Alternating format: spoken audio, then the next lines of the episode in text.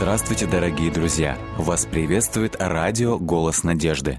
Мы слушаем аудиокнигу «Французский капитан».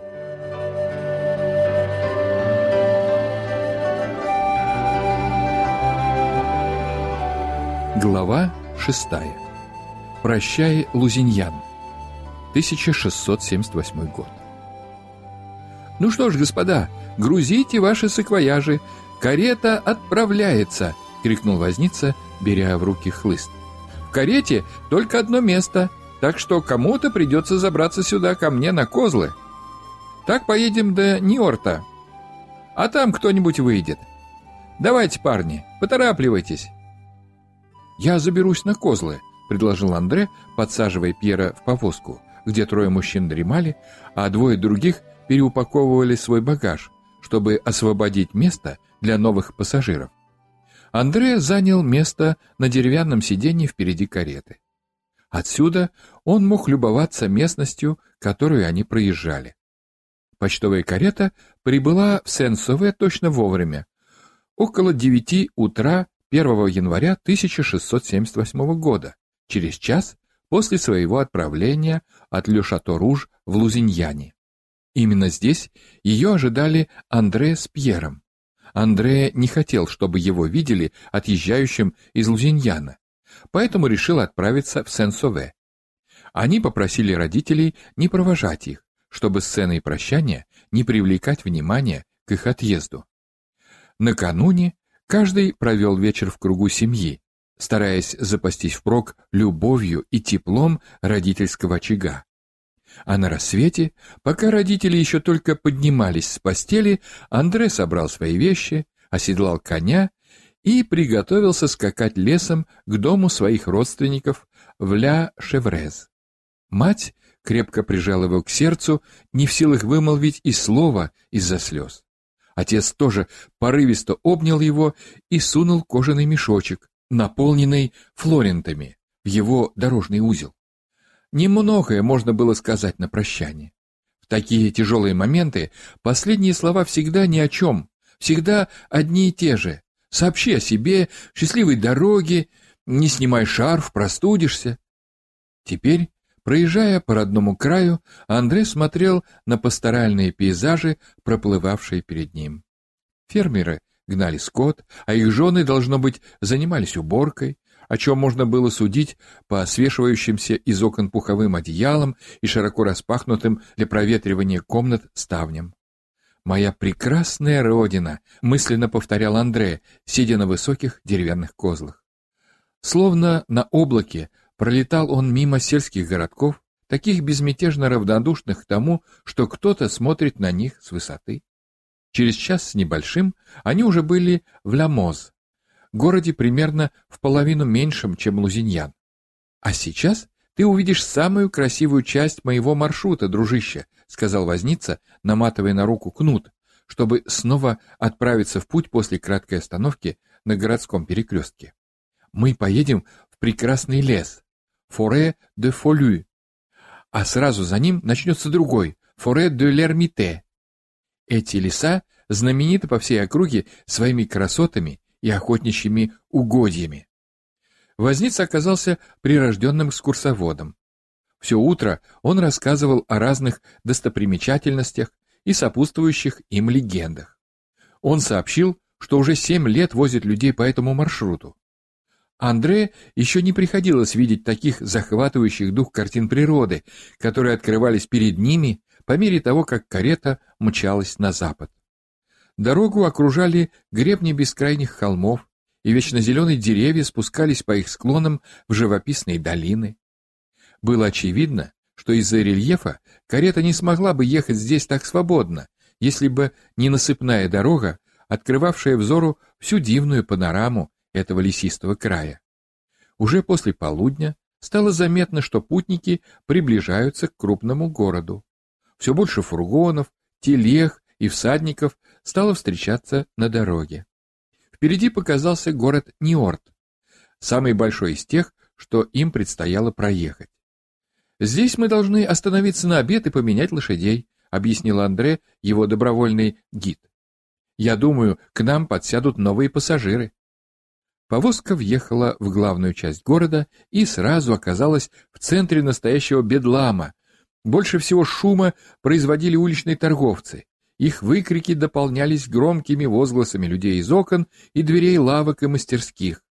А над всем этим раздавалось беспрерывное лошадиное ржание, перемежаемое скрипом деревянных колес на мостовой. Андре казалось, что все говорят, движутся и стучат одновременно. Он никогда еще не бывал в таком большом городе, и весь этот гам и грохот казался ему чем-то непостижимым. Он едва мог выносить все это.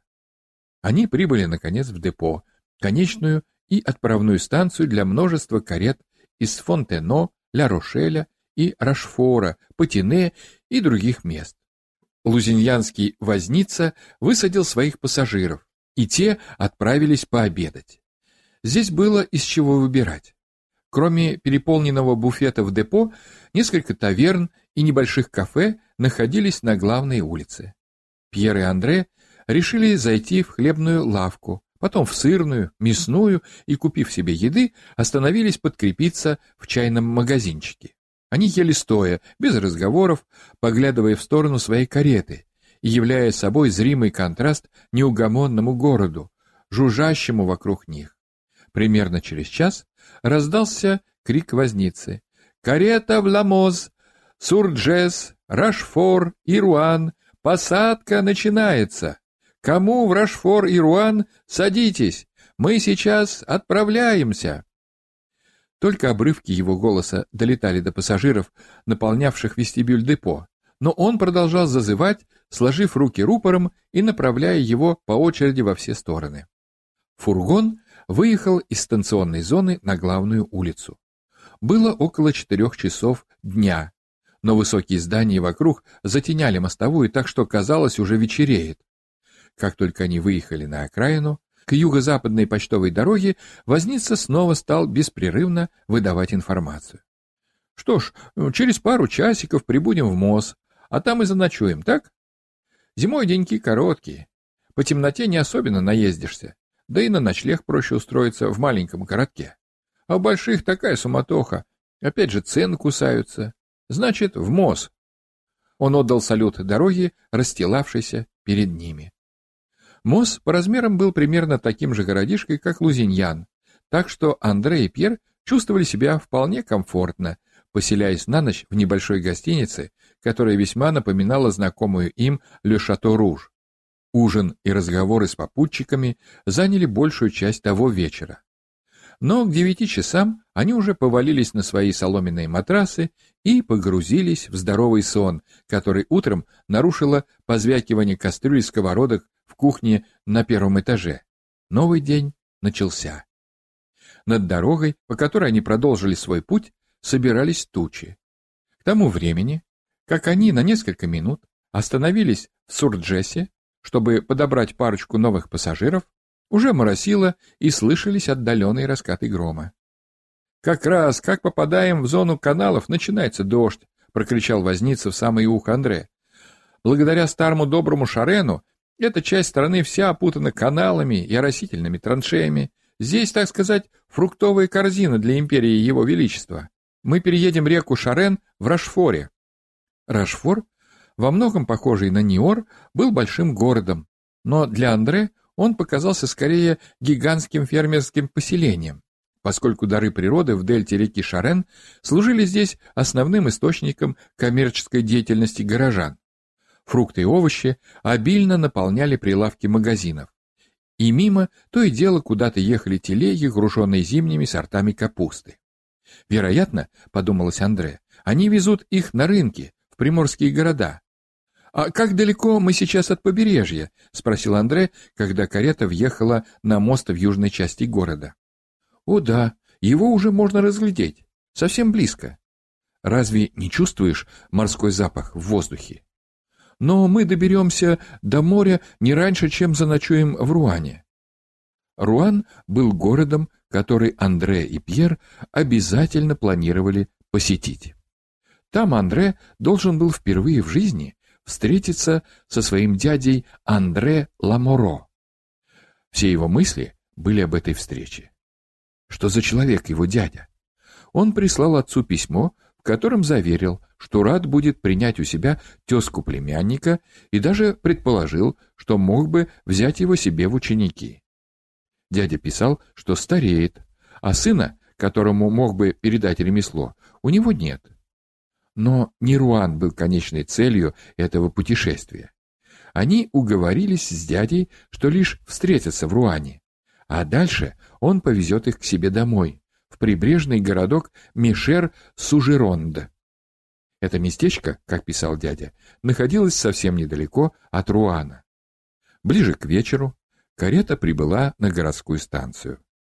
Когда она въезжала под крышу депо, Андре вглядывался в лица людей, толпящихся вокруг, пытаясь угадать, кто же из них его дядя. И вдруг он увидел его. Тот стоял на мостках в центре депо, затем повернулся и последовал за каретой к месту ее остановки.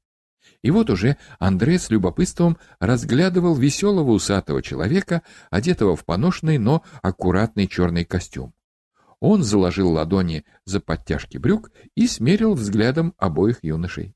«Дядя Андре?» — неуверенно спросил Андре, когда они приблизились. Загорелое лицо дяди просияло, и он радостно протянул им руки.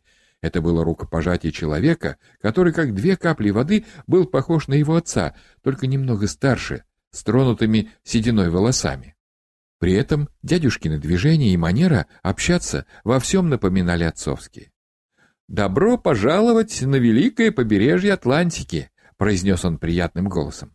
Андре почувствовал в нем те же родные нотки, что и в голосе дяди Исаака и своего собственного отца.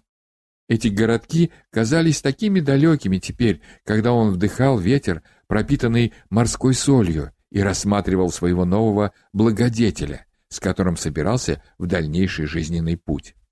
Уже поздно, так что на ночь останемся в Руане, а поутру отправимся в Мишер.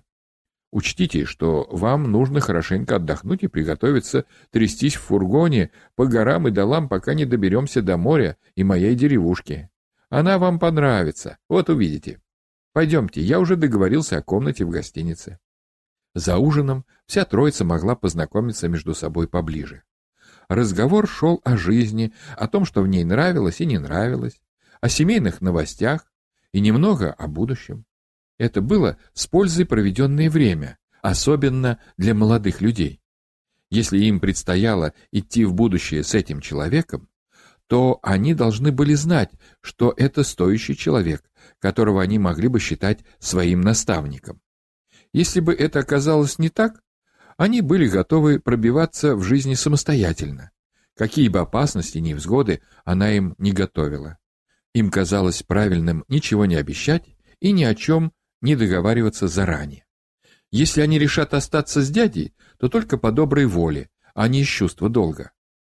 Так вот, я остался один, поскольку моя жена, а ваша тетя Франчина, да благословит ее Господь, умерла пять лет назад от апоплексического удара. Да, я вдовец, но у меня есть дочь, моя любимая Катрин. Вы ее полюбите, как люблю я. Она не дождется встречи с вами. Мой дом открыт для вас так что можете смело оставаться. Будете моими гостями экс-грация до тех пор, пока не определитесь со своим будущим. — Мы вам очень благодарны, дядя, — сказал Андре, — но позвольте спросить, что значит экс-грация? О, это латинское выражение, означающее, что я предлагаю вам кров и стол без всякой платы, пока, как говорится, вы не встанете на ноги и не будете в состоянии себя обеспечивать. Хотя к тому времени вы можете захотеть найти себе свое собственное жилье. Может статься. Что ж, дядя, мы вам весьма благодарны за такое предложение, стесняясь, сказал Пьер. Мы не ожидали, что вы нас так примете, и это очень приятно. Но это еще не все, друзья мои. Может, мы с вами договоримся и о работе вместе со мной на моей лодке. Но этот разговор подождет до завтра. А сейчас вам необходимо поспать, потому что завтра будет длинный день. Ну что, на боковую? На этом они завершили совместную трапезу, поднялись по ступеням на второй этаж в свои комнаты. Молодые люди расположились в одном номере, а дядюшка в другом, по соседству. Ложась спать, достаточно утомленные, юноши все же не могли сдержать своего восторга. Вот это да! Жить с дядей и кузиной, которую мы еще никогда не видели. и работать на лодке. Это сверх всяких ожиданий, шептал возбужденно Пьер. Как только мы устроимся, и я начну работать, я сразу же вызову Анну, тоже приехать сюда. Я почему-то думаю, что мы попали сюда не просто так, Пьер. И будет здорово начать самостоятельную жизненную дорогу именно здесь, пробормотал Андре, постепенно погружаясь в сон.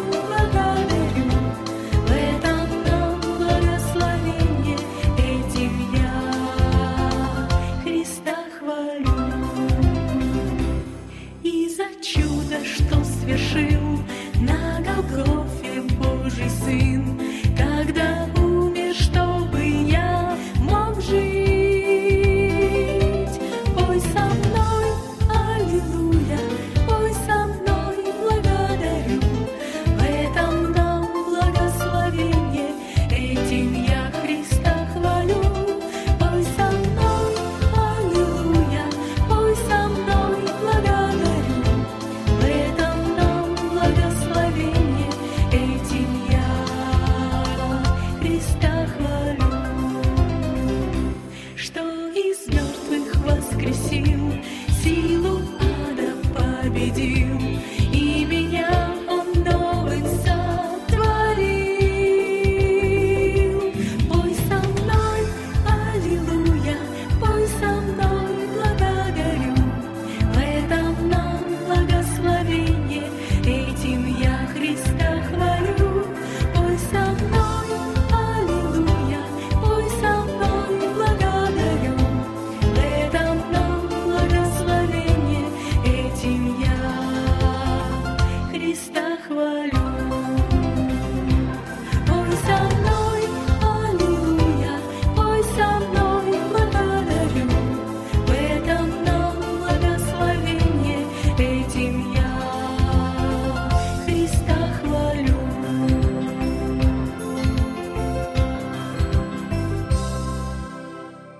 Двигались они молча, вдвоем, придерживая оружие от стука и стараясь ступать по земле и не греметь щебенкой. Проходы к базе противника тщательно охранялись, и вот-вот они должны были наткнуться на первый сторожевой пост. Почуяв запах костра, молодой боец поднял руку и сразу присел за выступ, потащив за рукав своего старшего напарника. Проверили вооружение и запрятали под одеждой. Настал решительный момент выбора тактики действий так как они были здесь не в разведке и не в переходе между фронтами, а явились сюда именно с этой безумной целью напасть вдвоем на хорошо укрепленный пост врага, в котором народу было в десяток раз больше. Старший напарник с интересом смотрел на своего боевого товарища, храбрость которого сделала его живой легендой. Он, по старшинству лет, приходился младшему и ординарцем, и телохранителем, и оруженосцем. так как это был сын главнокомандующего и второй человек в армии. А по смелости и решительности, по словам служивых, был первый и незаменимый. Молодой командир еще раз выглянул и сказал «Помни, не наша эта война. Тут бьются боги, и давай сразу бросим жребий, что когда выйдем, эта нечисть нас или позовет наверх, или сама полезет вниз. Если они к нам пойдут, то тихо отступаем. Если позовут, то вот это нам знак для битвы. Старший отечески кивнул головой и засунул поглубже боевой нож в рукав. Командир беззвучно прошептал что-то, резко выдохнул и встал. Они подняли руки, вышли к северной скале охранного поста и их сразу заметили. Какой-то бородач, будучи явно на веселе, крикнул сверху. «Эй, вы, пыльные! Ну-ка лезь сюда, разговор есть!» Он гоготнул друзьям, и они все повыглядывали из укреплений по всей линии подъема. «Пошли!» — шепнул молодой командир, и, хватаясь руками за кусты в камнях, кошкой метнулся наверх. Вот так началось легендарное сражение, когда в XI веке до Рождества Христова Иоаннафан, сын первого израильского царя Саула, вдвоем с оруженосцем, разбив боевое охранение врага, привел целую армию филистимлян к полному поражению. Первая книга царств, глава 14. С вами был Александр Медведков. Заходите, пишите и оставляйте отзывы на сайте голоснадежды.ру.